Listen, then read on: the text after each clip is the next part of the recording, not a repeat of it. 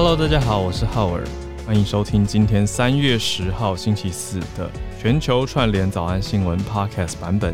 你一天花多少时间在网络上呢？让我们一起来听听看最新的网络分析报告喽。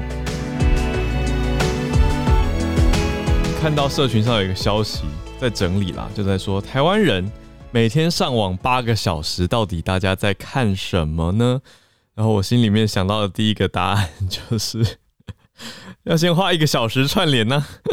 八个小时，因为大概有一个小时串联。我我在想，我一天我真的是不太敢去看，我一天到底花多少时间在网络上哦。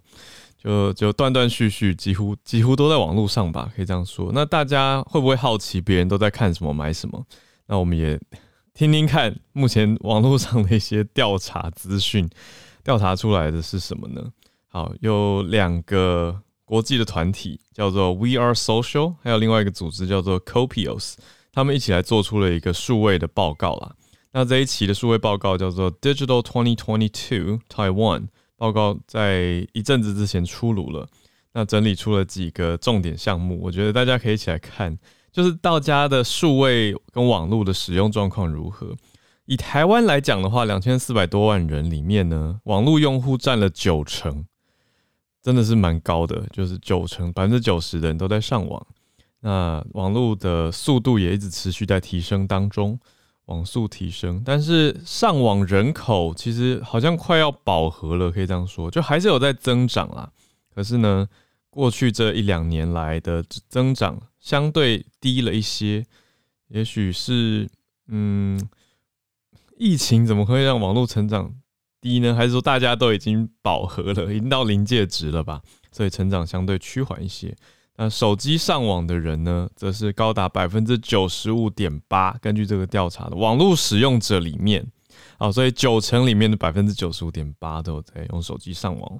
那每天在网络上八小时，到底在做什么呢？查出来的大宗是追剧，还有查资料。嗯，我觉得。应该蛮可以理解，追剧花的时间是很长的吧？好，那追剧呢，平均平均花多少时间呢？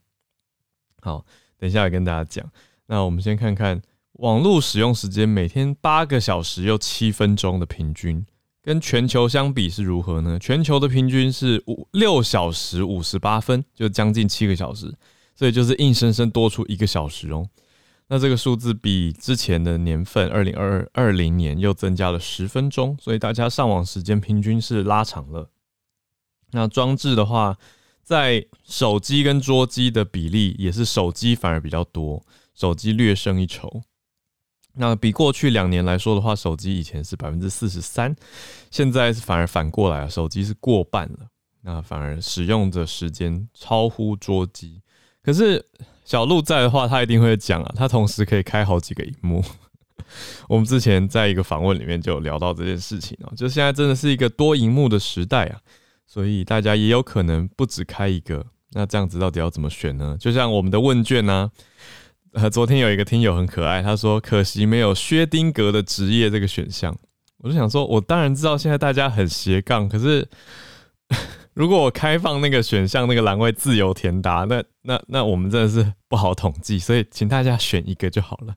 好，昨天也已经新增了几个呃听友提出来的选项，我觉得就请大家参考吧。好，那前六名大家在网络上做的事情，第一名是观看影音内容，包括电视节目、电影跟戏剧影集；第二第二名查找资料；第三名打发空闲时间。嗯。不是所有人都可以选这个吗？好，第四名是跟亲友保持联络，第五名关注时事还有新闻，第六名听音乐。好，所以呢，网络影音都是非常非常主要的内容。呃，不过有意思的是，我觉得呃，跟亲友保持联络还有关注时事是大于听音乐的哦。这个也跟我想的有点不一样。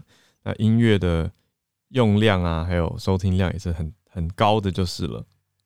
好，那如果看网页的话呢，Google、YouTube、Facebook，那当然还有这几年兴起的，你说 TikTok 也会是其中一个重要的来源。那如果在社群只讲社群来说的话，每天大概花两个小时，就是打发时间、随手滑比较零碎的时间，适合看社群。，right？那社群里面大家除了追踪亲朋好友的动态，也看什么电视节目啊、美食、乐团歌手、影视明星、网红或专家，网红这些都是占百分之二十几到三十的这个比例。那最后电商购物来说呢，大家比较追求免运费、折价跟付款顺畅。我觉得这个调查，嗯，倒是蛮中肯的。那品牌行销，大家现在就是铺天盖地的在搜寻引擎、口碑、网页、社群广告都去铺陈。那最后，网络的隐私意识，大家到底有没有提升呢？因为这几年也因为网络的用量大嘛，所以假消息各自的议题，你说诈骗，其实也都在网络上面猖獗。但是这个大家也越来越担心。那我只是希望不要只是担心啦，就是 awareness 要有这个意识去注意到说，哎，自己的治安设定啊，到底。好不好？那过一段时间，密码的调整啊，等等等。那遇到可疑的事情，不要太轻易相信那种做的很漂亮的一页式网站，叫你马上就看完介绍一心动，马上就要结账买东西的，请小心一点。这个之前在节目上讲过嘛，就再去查一查他的其他资讯啊，看起来可不可靠啊？有没有亲朋好友知道啊、听过啊或信任的人？Right，就是真的要骗的话。如果有办法把这一竿子的人全部都骗到，那也算他厉害，对不对？好，所以呢，这是今天整理的网络社群的消息。好，来整理一下今天的新闻哦。今天新闻当然第一则要讲的大新闻就是昨天刚选完的南韩总统大选变天的事情，待会来讲一下哦。新选出来的这位尹锡悦，他过往在媒体上是被塑造成或描述成所谓亲美反中的。人事，那就会是南韩的新总统。待会来跟大家补一下，补一下，好，让我们知道说，哎，南韩新总统，那过往他有做过哪些事情？媒体上怎么看他？第二则呢，则是俄罗斯的警告。好，俄罗斯直接说，你们西方对我们的制裁会伤害到你们。那当然，延续的有带出了很多的应对相关消息，包括。美国宣布禁止俄国石油进口啊，原油价格创新高，还有中国企业对于俄国制裁禁令的一些回应，所以对大家影响是很大的。我们待会来看哦，还在持续的俄乌战争的后续影响。第三则，中国的骇客被治安公司发现攻击了美国至少六个州政府，这么厉害吗？好。我们来了解一下发生什么事情。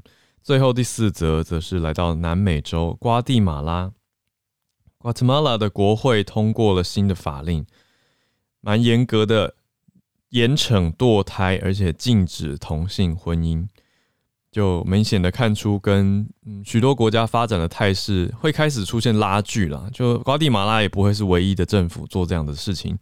但是就可以看出不同的观念消长的状状况哦，在不同的社会。那我们待会来讲一下这个瓜地马拉的国会新法律。好，我们还是从第一则开始，南韩总统大选的变天，前检察总长尹锡悦胜出了。非常谢谢呃社团的大家，尤其是宇宙虾米有更新了，真的是因为我你知道我们看不懂韩文的人，可能就不会主动去搜寻。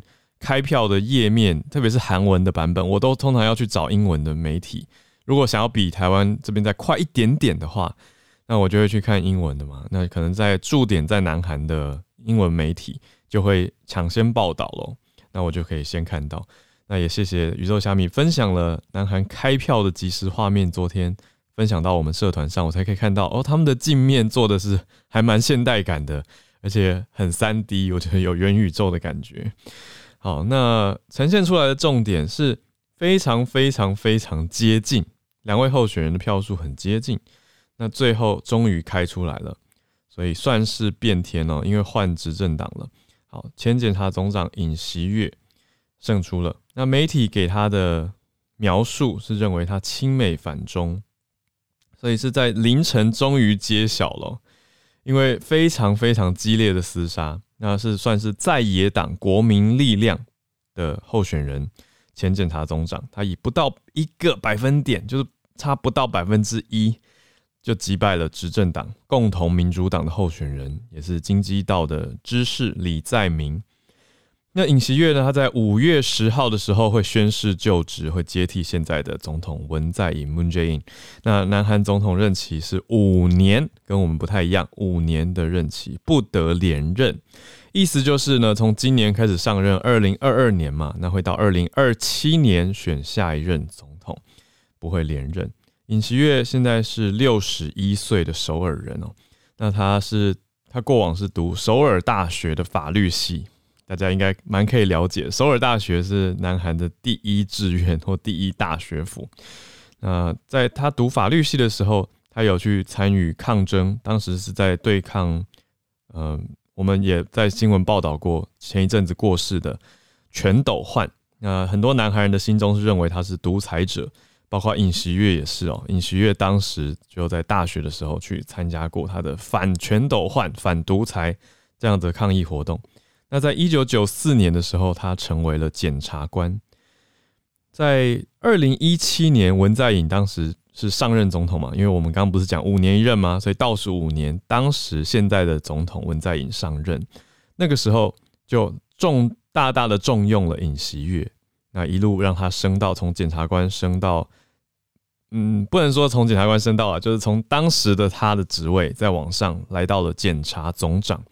那他有指挥侦办过两位前总统的贪腐案，好，呃，前总统朴槿惠还有李明博，大家应该对这些名字还有印象哦。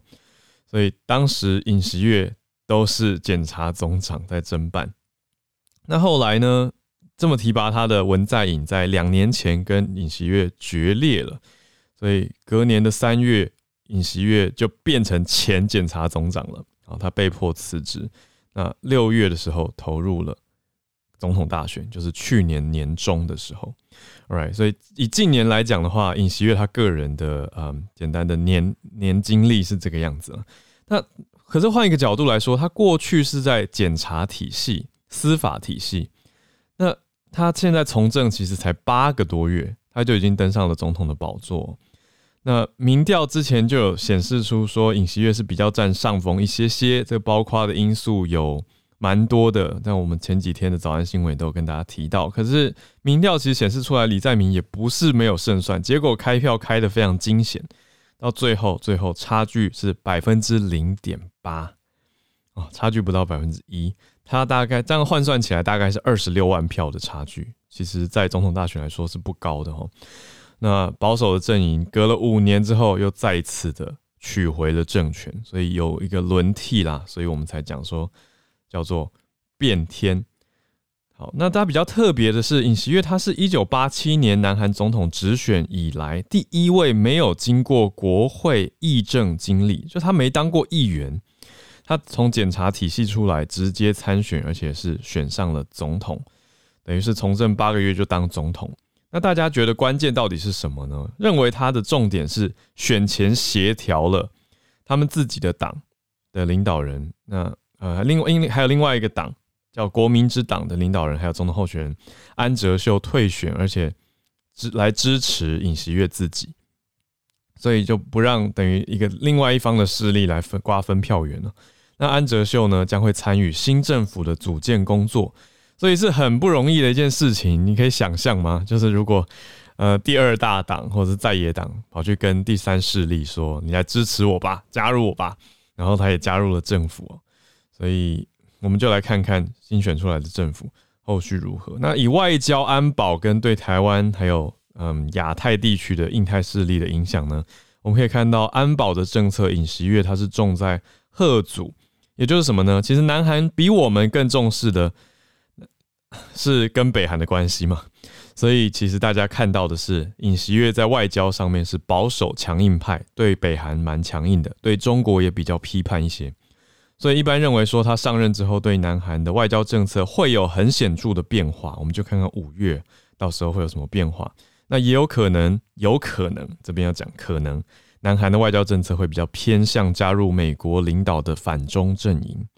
为什么呢？尹锡悦他曾经讲过，他说不惜对北韩进行先发制人的打击，还要考虑让美国在南韩部署更多的反飞弹系统，叫做萨德。好，这是对抗中国的。好，那呃，应该说中国强烈反对啦。中国就是说不要做这种事情。可是尹锡悦是说我 OK，那美国你可以来，我们可以来部署一些反飞弹，这样可以制衡。也许北韩跟中国一起，那有没有可能上任之后就南北韩局势紧张，韩中关系恶化？这个是大家打上了一个蛮大的关注点跟问号。我们就后续继续看了。第二则来到刚刚讲到的，俄国说了什么狠话？俄国对西方说：“你们对我们的制裁会伤害到你们自己。”有点担心哦。为什么我说有点担心？因为等一下也有一些关联题。好，先讲起哦。俄国现在在对西方要打算采取制裁的反制行动。那这个回应呢，将会迅速在西方最敏感的地区可以感觉得到。怎么说？因为现在特别的制裁是很针对金融体系跟许多货物进出。还有商品服务跟网络服务、串流服务的进出，光是讲一个小一点的话，说小不小，因为讲起来数字也颇大。昨天晚上时间，我看到 Bloomberg 在即时快报，嗯，彭博社讲到说，麦当劳八百五十家在俄罗斯的据点全部关闭，就是因为要要算是制裁俄国，因为说俄国侵略乌克兰，而且还在持续对战状态。好，那你说这个到底是大是小？国际的连锁八百五十家店，多少人平常是习惯或者是需要这样子的服务，也是受到了影响，没错啊。那俄国的回应，但我只举一个小小比较接近民生一点点的例子啊。那俄国当然公布了这个不友善国家地区的名单嘛，我们已经讲过了。那比较重大的是，美国总统拜登也在八号，也就是两天前宣布说，停止俄罗斯的石油跟其他能源进口，来反制俄罗斯。入侵乌克兰，英国也是啊。英国说，今年年底前也会逐步的停止俄罗斯的石油跟油品的进口。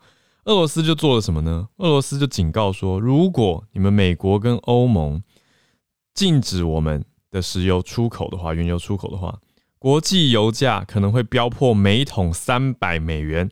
俄罗斯就说，欧洲每年消耗多少？五亿吨的石油，俄罗斯的供应占百分之三十，三成是我们出去的，那大概一亿五千万吨这么多。那还有八千万吨的石化产品、石油化学相关的产品。所以普丁就说，美国把北大西洋公约组织一直往我们的边界，俄罗斯的边界往东边靠拢，然后你又支持乌克兰，那乌克兰很明显的倾向西方，倾向欧盟，倾向美国的领导。那现在这样的 special operation 是在确保俄罗斯的安全，然后这个讲很多次了。那乌克兰正在正在奋斗，可是俄罗斯这边也警告，就是说你们会为你们的制裁付上代价。那美国这样的制裁后来呢？普丁他的预言有没有发生呢？的确，原油价格来到了新高啊，因为在美国跟英国等于用油的。算是大国，一方面是大国，一方面是在国际上的声量非声量非常大的国家，提出这个意见之后呢，提出这个制裁，就真的发生了很大的影响。因为俄国是全球第三大石油生产国，前两大是沙乌地阿拉伯还有美国，所以 Saudi Arabia、America and Russia 就这三大是世界的石油生生产国嘛。那当然，很多地方也会依赖，像刚刚讲的欧盟，特别是如此。那俄国警告过啦，你说俄国现在在警告说，我们可能会停止向德国输出天然气，来作为对大家石油禁令的回应。那他说这个结果会是很灾难，所以还没有。这也是德国很担心的一个事情吧？从前一阵子可以看出，德国在这次战争当中的反应也是，呃，跟其他国家有一些不同，这个是很大的一个因素。那很多的西方机构也已经宣布会暂停或者完全结束在俄罗斯的业务了。那除了刚讲的麦当劳以外，可口可乐也宣布要退出俄罗斯的市场，所以影响是在持续中。那也看到了油价持续的上涨。那这个沟通的，呃，不容应该说这个沟通过程非常不容易啦。所以我们也看到油价的影响，原油价格来到了新高。那。有美国还提出了一个点，就是跟我们这边两岸蛮有关系的。美国是说，中国的许多企业都还在藐视对俄国的制裁令。那美国提醒说，如果再继续藐视的话呢，会发动毁灭性的行动。讲得很重哦，就是美国商务部长雷蒙多 （Ramondo） 他跟《纽约时报》提到的，他说美国会采取毁灭性行动来对付这些藐视我们对俄禁令的、对俄制裁令的中国企业。怎么做呢？怎么采取什么叫毁灭行动呢？会让这些企业没有办法取得自家产品当中不可或缺的美国设备跟软体。哇，所以是一个牵动一个，大家懂吗？就美国说，我现在在制裁俄国啊，你不配合不加入，好，那我不给你我这边的一些是关键设备跟软体不给你用了，那看你要不要加入我的制裁，等于又是用这个牵动的方式去联动的要求中国的许多企业也要加入这个制裁行列哦，特别是像中芯国际啊，大家知道对岸的晶片半导体的晶片，他们讲芯片啊，所以中芯国际那个芯。是中国很大的半导体公司中芯，所以当然会用到很多美国的设备跟软体啊。大家知道吧？半导体为什么会这么纠葛？就是因为很多还是很多公司，不管你说是台积电也好，或者是对岸的企业也好，都还是依赖美国的许多设备跟制程，还有一些是欧洲的技术啊。因为半导体有非常多技术嘛，你说从封装，然后蚀刻等等很多的内容技术是很复杂的。好，所以也都牵动了许多。那美国就用这个方式来提出反制，来提醒了。所以这个手段呢，跟俄国刚刚讲到说天然气不给德国，某种程度上也是有点像了。所以就是互相的提出要怎么让美国讲很很很凶。美国说我们可以让中芯国际关门。他说，因为我们就让他们用不了我们的设备跟软体啊，就讲起来是是蛮派的。可是就是要这样牵制啊。那国际互相就是要这样子角力嘛。刚好第三则听起来好像是中国政府在，不是政政府啊，中国的骇客在反制一样。可是这两则应该是独立事件啦，应该讲到什么呢？刚刚说治安公司发现中国骇客在攻击美国至少六个州政府嘛。那这是什么治安公司呢？这家治安公司叫做麦迪安啊，Mandiant。他表示说，跟中国有关的骇客。跟中国有关，Chinese related 或者 China related。好，骇客用网络城市的弱点来锁定攻击了至少六个美国州政府。那这个中国骇客组织在国际治安圈里面是有名的，他们叫做 APT Forty One。APT 通常大家是 apartment 的缩写嘛？啊，这个四十一号公寓，好，APT Forty One，APT 四一呢，针对美国多州发动顽强而且很不容易多变的。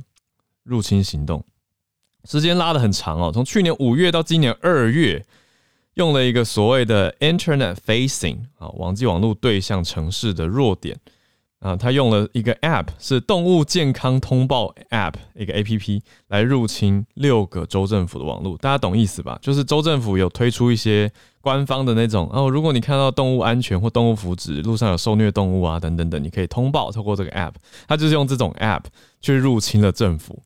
哇，就是找到 App 里面的弱点，所以政府单位找供应商真的是要非常非常小心，也要很很有概念的去注意所有开发出来的城市或者对外呃界面的有没有可能有治安的漏洞哈。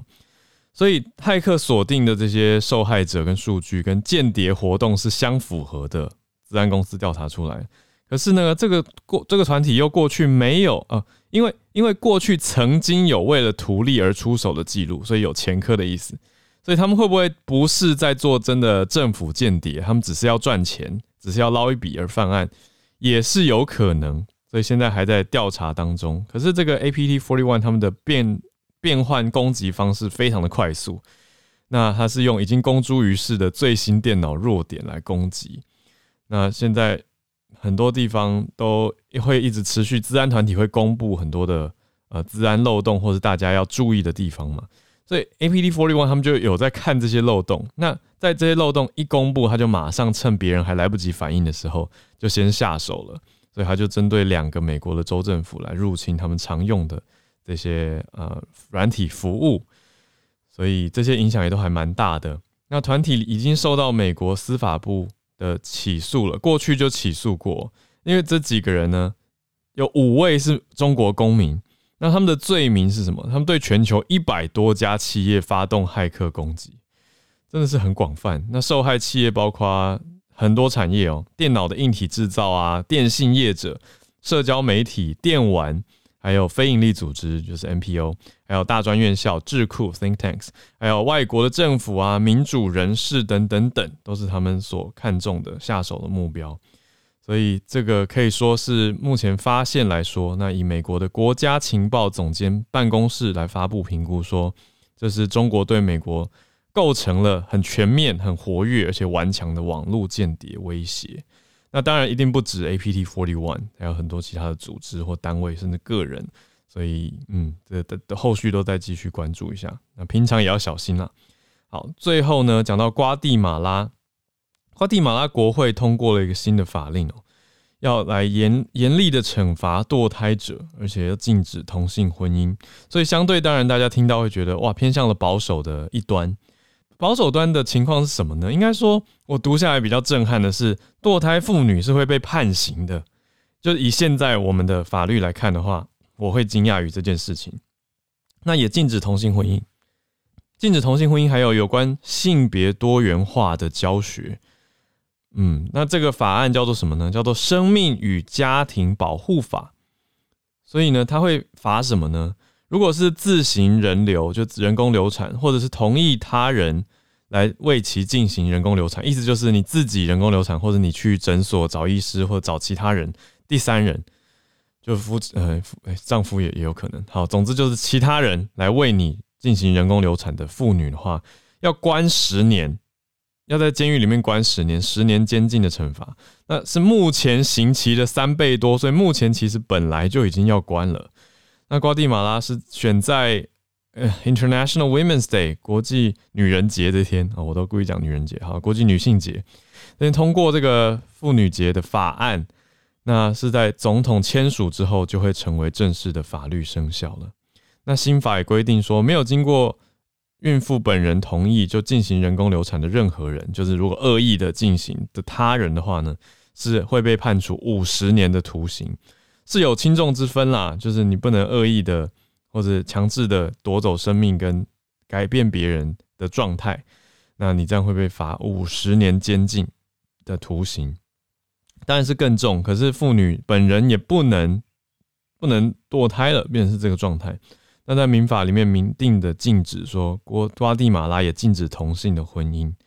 那这个过去是没有明令禁止，现在在法令里面是明令的禁止，对民法进行改革。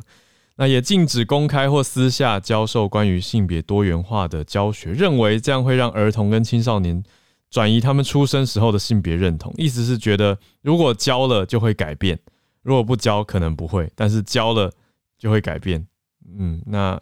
当然，反对派左翼的国会议员就马上跳出来说，这是一个非常有歧视性的法律，然后说你这样在煽动仇恨，也说瓜地马拉很大部分的人权受到了侵犯。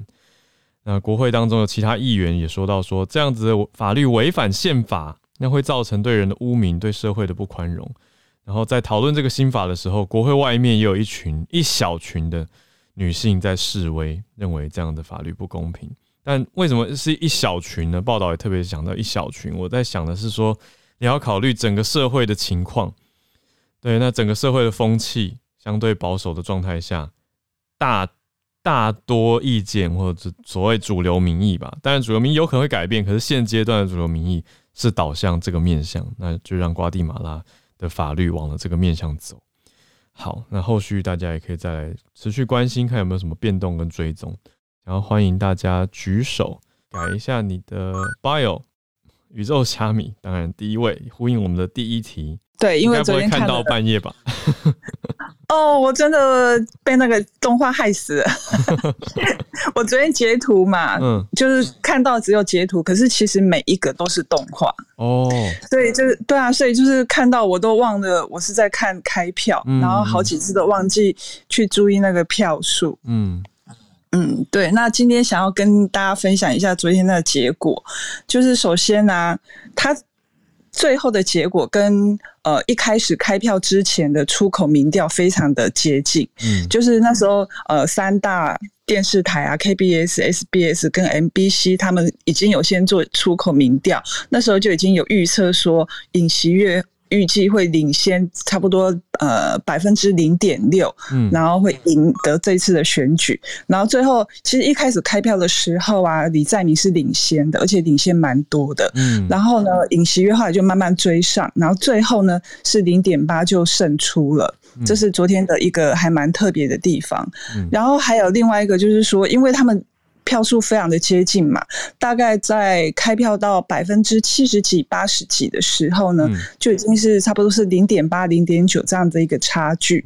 然后其实可以等到百分之百，就是呃更后面再确定说谁胜选谁败选。可是差不多到开票到百分之九十六、九十七的时候呢，李在明就已经先出来发表败选感言。哦，然后他的败选感言就是。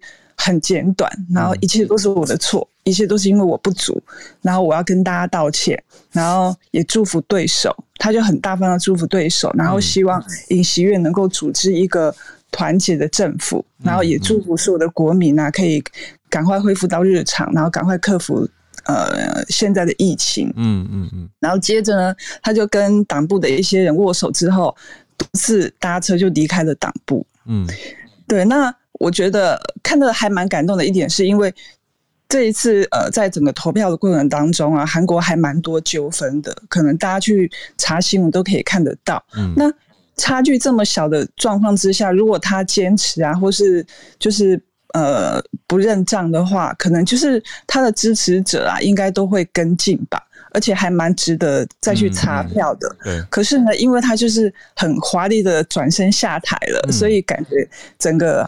呃，这次选举就会很和平的落幕。嗯，所以之后呢，呃，尹锡悦在发表当选感言的时候，也是首先感谢对手。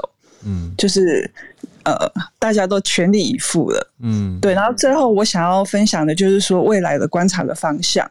虽然说这一次当选了，呃，但是呢，其实这一次的投票率。跟上次的大选比起来，还少了百分之零点一。投票率来看的话，嗯，然后呢，是刚刚也是有网友贴在那个我们的社群上面的，从有八七年以来，等于是就这三届连续三届的总统大选，这一次是那个差距是最小的。嗯，然后还有一个很重要的一点就是，我们现在呃在这次大选过程当中呢。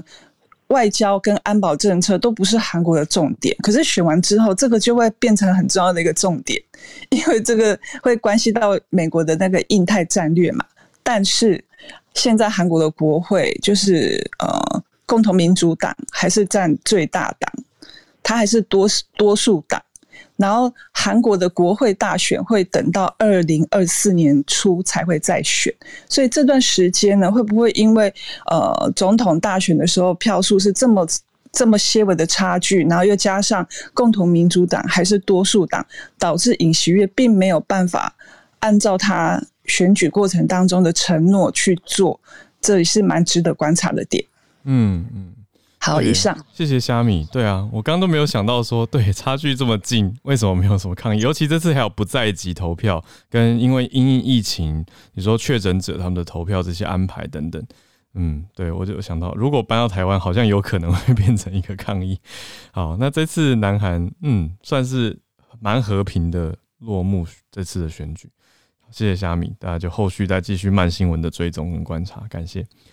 我们继续连线，来到加州，经济学家 Charles 老师，老师看到了原油剧烈的价格波动。对，就是可能稍微补充一下，就是你刚才讲的这个啊，就是制裁的造成的这个全球的经济波动，还有尤其是原油价格。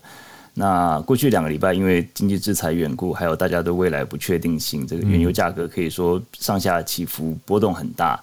那战争前，呃，一桶原油其实已经蛮高，大概一桶大概百分呃大概九十五块美金，嗯，原油都是用美金计价的。嗯，那短短开战之后一两个礼拜，就像浩尔刚才说，涨到一百三十块，就是很大的涨幅。结果今天一天又马上跌跌回一百一十块左右，还是单日最大的跌幅。嗯，百分之跌了到差不多百分之十二。那今天的跌幅主要跌价主要的因因素是因为这个呃石油输出国组织 OPEC 嗯。跟伊朗表示他们有可能会增产来应应这个呃全球能源的这个这个问题。嗯。那很多分析师认为之前我们讲这个一百三十块每桶可能是预期心理造成的。哦。因为像美国虽然宣布禁运不过呃美国从这个俄罗斯呃进口的这个原油真的数量并不多嗯占他们他们他们国内是他们其实是这个啊产油大国。对那其实这个美国的这个油价现在是。呃，每每加仑大概四块二五，那换算成每升台币的话，差不多是三十二块。嗯，我不知道这个台湾现在油价多少钱，不过，嗯，这过去一年美国的这个油价是涨得很多。嗯，那这个很多美国人就在讲，都说这个油价就是有一个词来形容，就是这个 rise like a rocket and fall like a feather。就说你涨价的时候像一点点的波动，对，很快，然后就是马上加油站就像火箭一样，然后降价的时候，原油降价，诶，很慢，我加油站的油怎么降的很慢，这样子像羽毛这样飘下来一样。那通常是表示说这个啊，原这第一个原因就是最主要的原因，就是因为是呃所谓的这个啊一般预期心理了。嗯，因为虽然说就是虽然虽然目前只有美国这个开了第一枪嘛，禁运俄罗斯的原油。但是很多这个嗯投资人可能认为说，哎，未来可能欧洲、可能英国、德国搞不好会呃部分跟进，或者说甚至完全跟进，嗯，所以他们就是呃因为对未未来的这个预期心理，所以说在现就是在 spot market 在现货市场，他们就是赶快买很多。那你就是需求增加的时候，当然就是会推升现在现货市场的这个价格，嗯，然后所以说就是还没有等到真正这个呃呃欧洲开始经济制裁的时候，就先现在先涨了一波。那现在可能就是又又再加上一些很多不同的消息啊，伊朗啊，这个石油输出国组织，就是信息太多了，就变成说一下涨一下跌这样子。嗯，那所以说这个就是就是第一个就是说可能对未来这个呃预期的不确定。那另外就是说最近大家都在讲到说这个加油这个一些呃石油公司是不是趁机哄抬？那英文就是所谓的 scalping，就是说，好像趁好像大家在新闻上看到说，哎，经济制裁可能造成呃原油价格上升，那他们就是趁机就是呃，当然他们本身也是有一些损失啊，因为他们就是从呃俄罗斯退很多的这个机器设备都退出了嘛，嗯不过他们就是从可能马上就是在这个原油的价格上面反应。那照理说，这在加油站的这个价格上反应，通常就是原油从这个开采到加油站中间差不多六六个月的左右的时间，嗯，所以说。并不会马上即刻的反应，那就是说，所以说很多人就说石油公司是不是有这样子趁机哄抬的一个情况？哦，那目前就是说状况也是很不稳定啦，就是说可能就是预期接下来几个礼拜可能都还会是我们还会看到这样很大的震荡。嗯，那至于台湾的话，我想就是台湾有一个这个。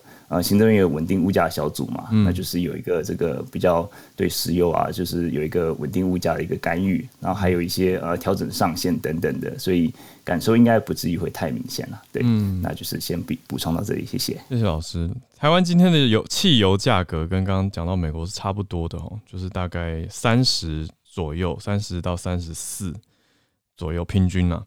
呃，台币，我讲的是美升的台币。不过老师，我想要问一题，哎。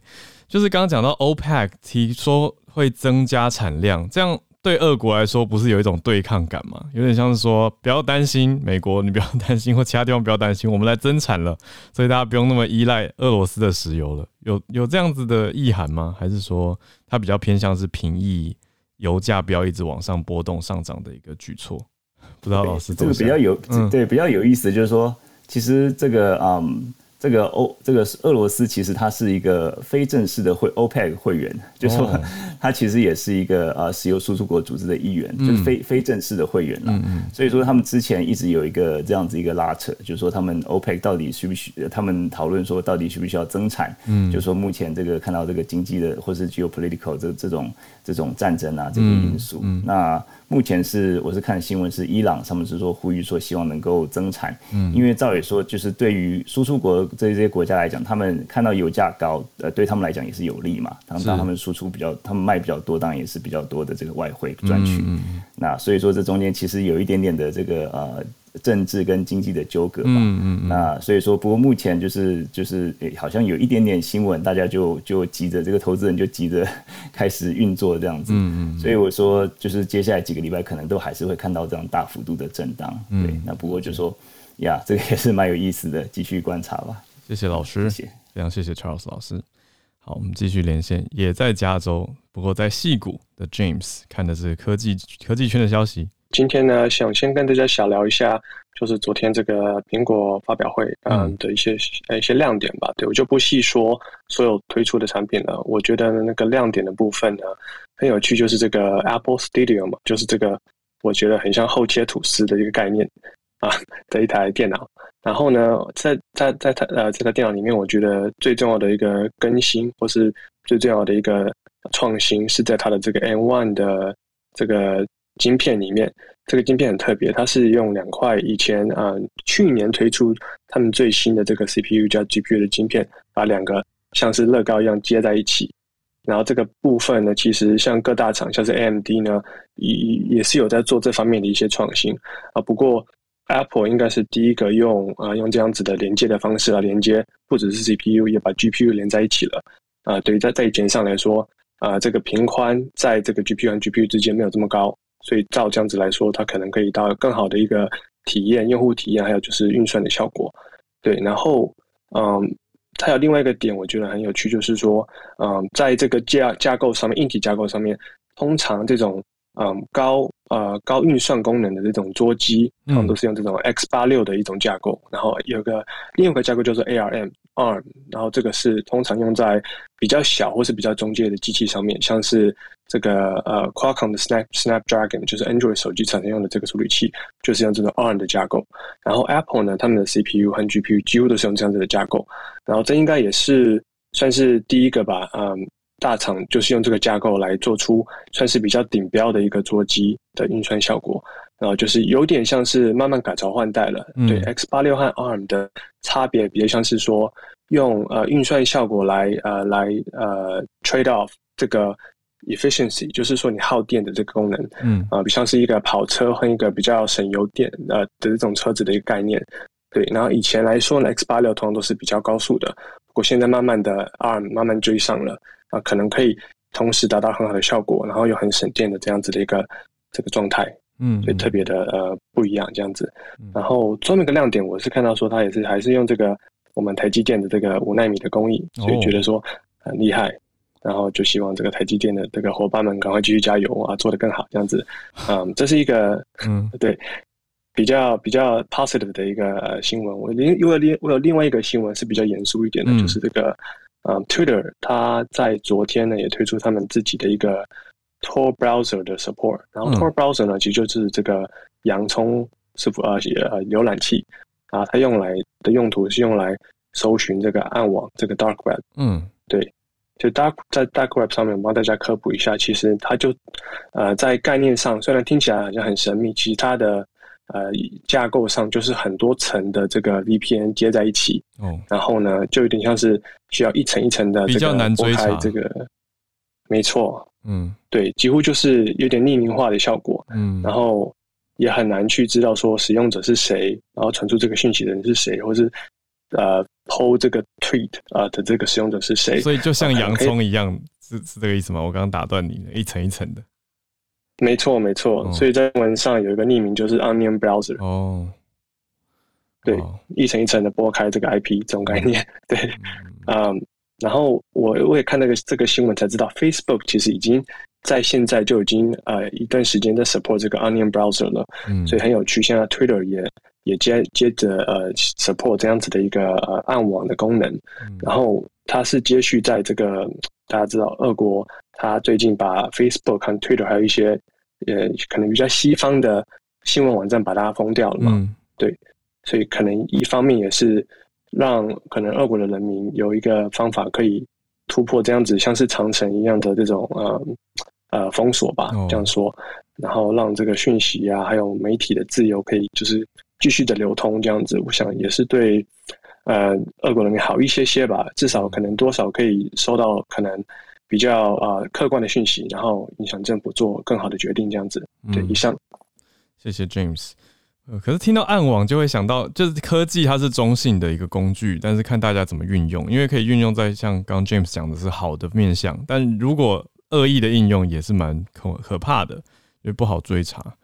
嗯，所以看看我们后续的发展跟应用，大家应用状态。好，谢谢 James。一粒百优姐姐姐讲的是二十世纪俄罗斯乌克兰的恩怨情仇。没错，其实我刚刚听到那个浩子在讲一层一层的时候，我突然以为浩尔要唱歌，对我以为要唱洋葱。其实我觉得在看待乌克兰这件事情的时候，我们也可以把它一层一层剥开哦，就是回到它问题的一开始的根源。那其实我觉得比较有趣的是，呃，普丁因为曾经说过乌克兰也是他们神圣不可分割的一部分嘛。然后我自己在我的节目当中曾经讲过一个概念，就是如果他的一句话是五十的真相，百分之五十的假象的话，那我们就非常容易真假难辨。那刚好最近 BBC 有把整个乌克兰跟俄罗斯之间的冲突呢做一个历史性的检讨，他们就发现说，其实在一九一八年的时候，乌克兰才正式以一个国家的名称独立。嗯，那为什么会独立呢？其实是一个非常非常巨大的意外，就是当时俄罗斯它原本是由沙皇来进行管理。所以就回到之前我们讲过的金士曼里头的那个妖森拉斯普京啊、尼古拉二世啊，还有他们在战争前线的这个坦能堡战役啊，其实一直都让俄罗斯内部觉得这场战争其实真的不需要打。那所以后来在他们经济完全没有办法支应的状况之下，国内的革命爆发。但是俄罗斯它的革命是经过两次的。第一次呢，是由一个临时政府推翻了沙皇俄国之后建立。那临时政府是比起沙皇俄国稍微来的开明，可是他们在战争的这个意向上面，仍然觉得应该要履行与协约国的承诺。所以这让俄罗斯很多的工人阶级就觉得，我推翻沙皇俄国就是为了不要打仗。结果新政府上来，居然又要继续打，那我们要再推翻你。所以后来又成立了所谓的苏联，就是列宁所建立的这个国度。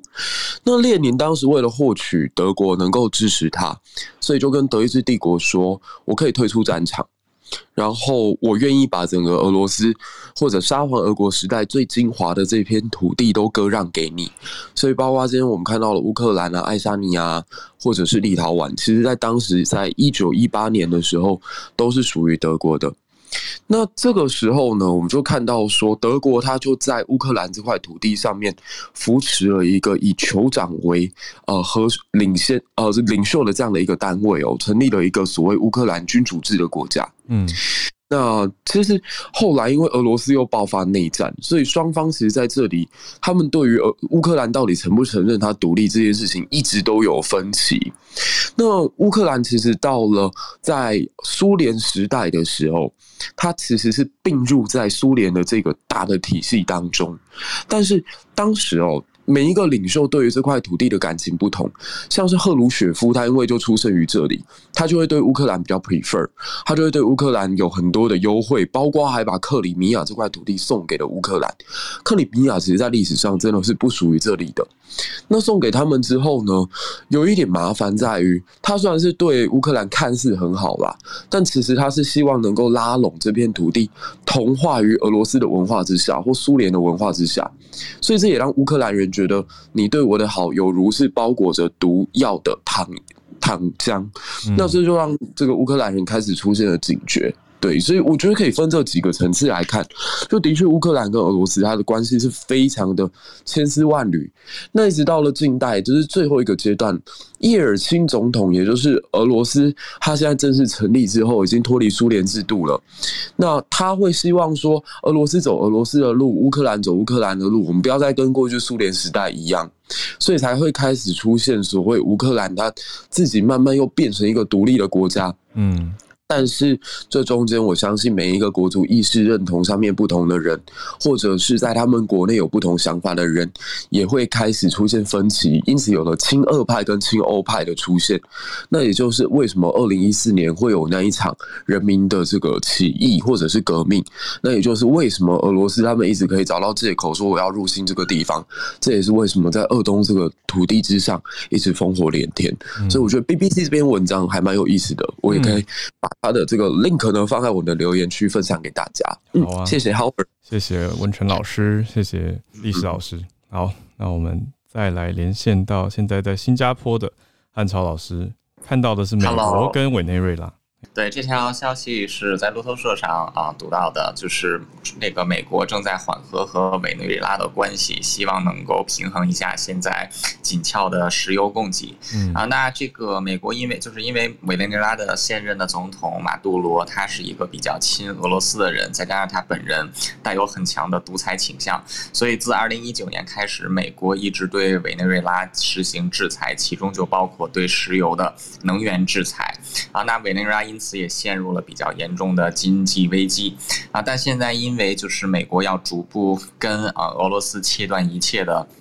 石油贸易，那其实这个俄罗斯它每天大概能出产六十七万桶原油，啊，就等于说国际市场现在有这么面逐步面临这么一个啊很巨大的原油的缺口，啊，所以美国这个在过去的一个星期调整了一个外交策略，就是去缓和和委内瑞拉的关系，啊，因为委内瑞拉它的石油产能可以达到每天六十三万桶，啊，其实在相当程度上能够替代俄罗斯的这个啊原油的来源，啊，而且就是。是美国，就是之前也有美国公司是在这个委内瑞拉啊帮帮，就是这个投资原油生产啊，然后他们都是在二零一九年的时候撤出。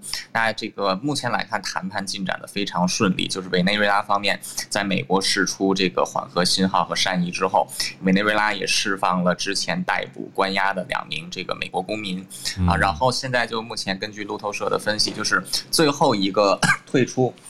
委内瑞拉的美国石油公司将有可能获得这个委内瑞拉政府的第一批订单。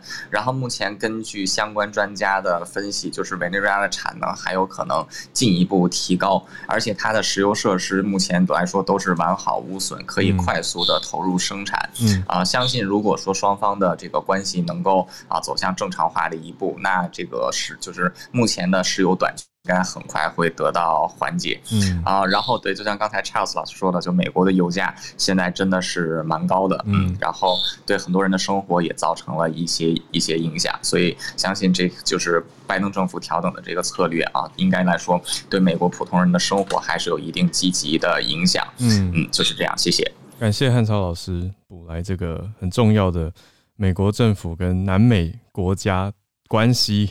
和缓，或者说为了石油而做出改善的一个措施，委内瑞拉，谢谢。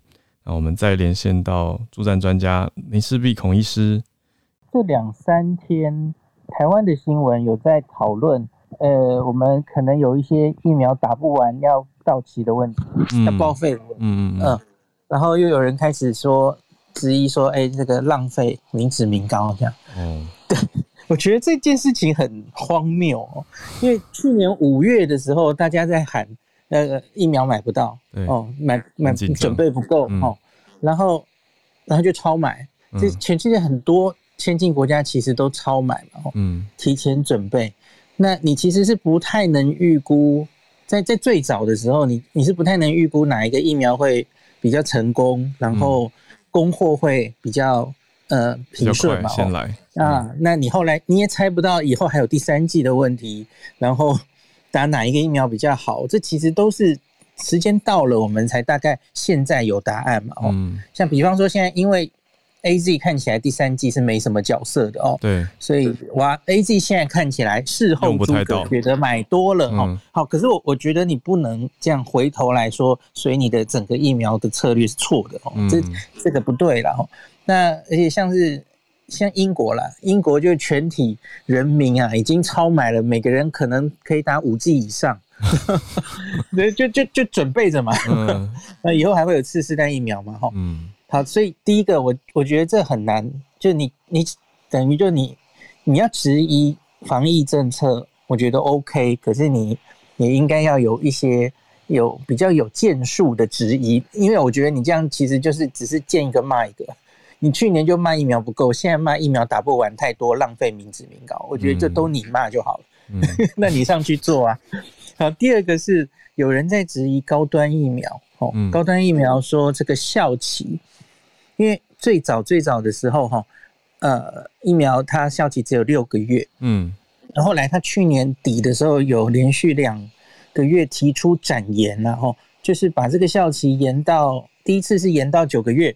后来延到一年，所以现在高端的出厂之后，你好好保存的话，效期是可以一年了哈。嗯，然后就在质疑这件事。哦，那我记得去年的某个时候好像也发生过一次哦，就打不完，然后像国国外来的疫苗也有也有这样的事嘛。哦，嗯，什么我们答应进了一批 A Z，结果是 快要到别人捐的吧？对对对，就引起轩然大波，都有这样的问题嘛。哦，对。那可是我记得我那时候就跟大家讲过了哦，因为这一批新冠疫苗，它才就是新的疫苗做出来，我们不是很确定它的效期大概是多久。嗯，所以因此呢，多半的疫苗一出来就先抓六个月。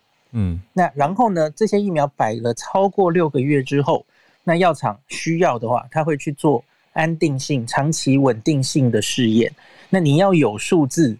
那你再去跟法规单位申请可以展延，那那你就可以效期变比较久，这是非常正常的事。哦，因为我看到有一些人在那边批评说，哎，你这个牛奶吼十四天到期，然后你现在哎快到期了，我就给他改到二十一天，这是打疫苗又不是牛奶，疫苗怎么不是嘛？完全不是嘛？我就听到这种批评，就觉得非常的无言，这样哦，这因为状况完全不一样。嗯，然后呢，那个。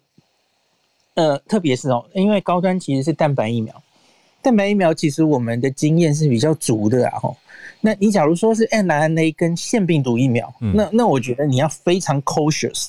那那那个对，吼，因为那个那个终究是新出来大规模接种、大规模量产，你不是很确定它摆久了之后，特别你知道这些疫苗是要，特别是 mRNA 疫苗，它要很冷。冷链的状况下才能保存，它很脆弱哦。我们不是很确定它到底可以保存多久哦，所以它要非常小心哦。那可是 A Z 就可以常温保存了哦，常温的一就是比普通的这种十度以下的冰箱就可以。嗯，然后蛋白疫苗也是，那我们用很多蛋白疫苗，其实应该那个效期应该都是超过一年的，这这有很长期的观察哦。那当然用呃 S 蛋白新冠。病毒做的疫苗终究是新疫苗，所以要好好观察，这也没错了。哦。嗯，那只是高端就就有就有资料证明它长期的安定性。那我们的食药署是超保守的单位，好不好？嗯，对他们来说，去年做一个扩大二期免疫桥接，已经是一个超级 超级对他们突破的一个决定。我觉得他他们其他就非常非常保守，像是今天早上李。还是昨天早上李冰英老师有接受专访哦，就是谈到为什么现在高端啊儿童还不能施打，青少年不是不是儿童，对不起，青少年到底什么时候可以打高端疫苗？因为一月好像临床试验就已经做完了哦。嗯，那李医师还有我上礼拜专访连医师，他们的答案都是听说就是呃食药署不愿意给两个桥接，就是桥接再桥接，嗯，就。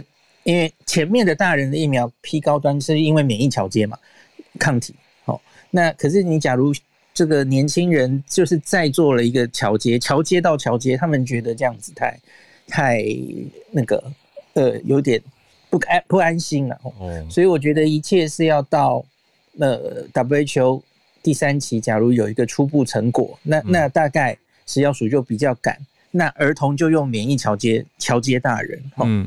呃，这样比较合学理。那我我觉得是要到底是什么意思？我是问了一个很大的题目。好，好，呃，调免疫调节 （immunobridging） 的意思就是说，理论上你应该要把这个疫苗在大型的第三期临床试验，然后做到，哎，它真的有保护力。它相对于没有打疫苗的人。嗯，有个对照组嘛，吼，你证实有打疫苗的人比较不容易感染或是重症，嗯，这是证明它保护力最传统、最最正确找的方式，嗯，非常确定。那可是，假如呃，我们去验打这个疫苗可以产生多少抗体，嗯，那那个抗体到底可不可以说我抗体多高？那我不去做第三期了，我就因为这个抗体有高到一定程度。我就假设，或是就觉得这个疫苗应该有效了。嗯嗯嗯。那假如有这样子的规则存在、关联存在的话，那我们就可以做免疫调节。意思就是说，你不用去做大型的，嗯，动辄上两三万人的这种临床试验。嗯。你只要做大概一千、两千个人，确定这些人抗体可以达到一定程度。哦。那那我就当你这个疫苗有效了。哦，那我们非常非常多的疫苗，因为早就已经建立了这样的关联性。嗯嗯嗯嗯。像流感疫苗，嗯，哦，每年都在打，嗯那早就已经建立了，你只要抗体超过多少，大概就是有保护力的哦。嗯嗯。那大家都公认，所以因此不用是一个公认推论的关系，可以这样说。没错，没错。OK。那只是直到目前为止，全世界还没有非常非常大家都一致公认，就是到底这个抗体切在多少，嗯，就就是有保护力了哈。嗯。呃，有些认，有些不认，哦，还还不是完全大家都公认这样子，嗯所以是有一些争议在。所以为什么 WHO 还是帮要要高端还是来做第三期？嗯是这个意思哈？传统的三期，呀呀。哦，感谢医师解惑了。好，所以这个大家有学到吗？谢谢医师。哦，对啊，所以我们就再继续看，那不要把疫苗当牛奶，不没错，差很多。那只要是没有那么勇敢，假如那个不够安全，它是不可能打到你身上的，大家可以放心。嗯，好，所以工位的消息，大家要长期来看，不是说看一个现象就单独解读来骂自己开心哦，所以要客观一点，因为这是科学。好。那当然也看到很多科学家的努力，也谢谢医师带大家解读这些科学，谢谢大家今天的串联，我们明天早上继续跟大家串联在一起，明天小鹿就回来了，就明天早上八点继续跟大家串联在一起喽，我们明天见，大家拜拜。